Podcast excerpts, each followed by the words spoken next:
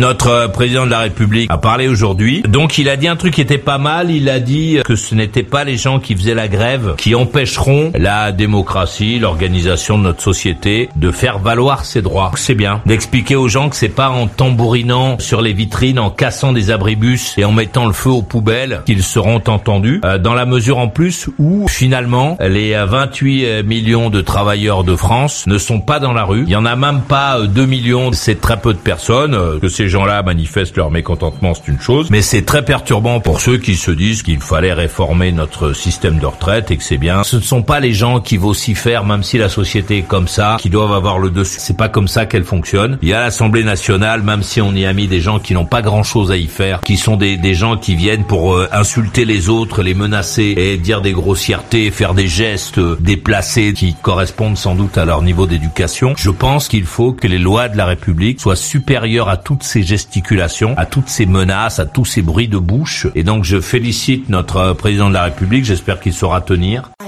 Ah, tu n'es pas d'accord Bien vite. Alors tu vas là, je te prie. Ajoute maurice.usa, maurice.usa sur Skype.